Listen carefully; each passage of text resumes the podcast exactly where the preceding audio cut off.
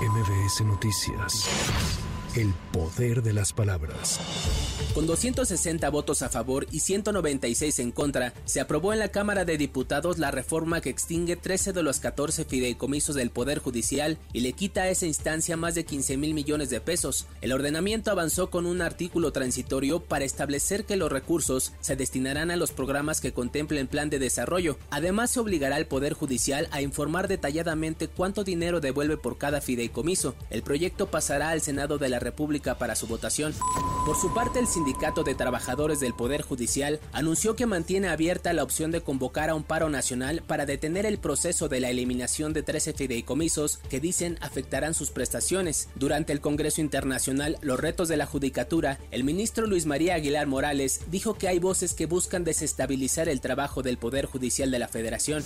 Ante el aumento del flujo migratorio, este domingo se realizará en Chiapas la cumbre regional sobre migración por una vecindad fraterna y bienestar, a la cual López Obrador confirmó la asistencia de varios presidentes, entre ellos Gustavo Petro de Colombia, Miguel Díaz Canel de Cuba y Nicolás Maduro de Venezuela. Está confirmado el presidente Díaz Canel de Cuba, el presidente Petro, la presidenta Xiomara de Honduras, el primer ministro de Haití, el presidente Maduro, bien también el presidente de Ecuador, el presidente de Guatemala. Nos vamos a reunir el domingo. Es muy importante porque es un problema que puede agravarse. Ya de por sí es eh, preocupante porque está creciendo el número de migrantes.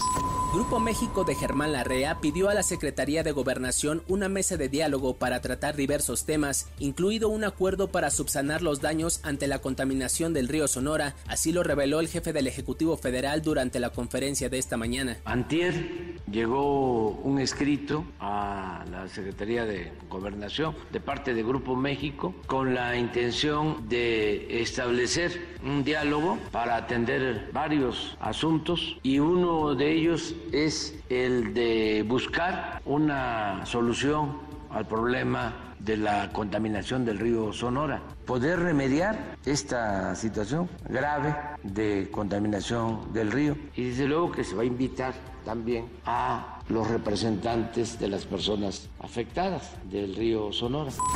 El presidente de Estados Unidos, Joe Biden, aterrizó hoy en Israel para reunirse con el primer ministro Benjamín Netanyahu. Biden dijo que darán a Israel todo lo que necesite para defender a su Estado y a su pueblo, y consideró que lo sucedido en Israel equivale a 15 veces lo ocurrido el 11 de septiembre. Además, el presidente estadounidense dijo que según información proporcionada por Israel, la explosión de un hospital en Gaza es responsabilidad de un grupo yihadista palestino.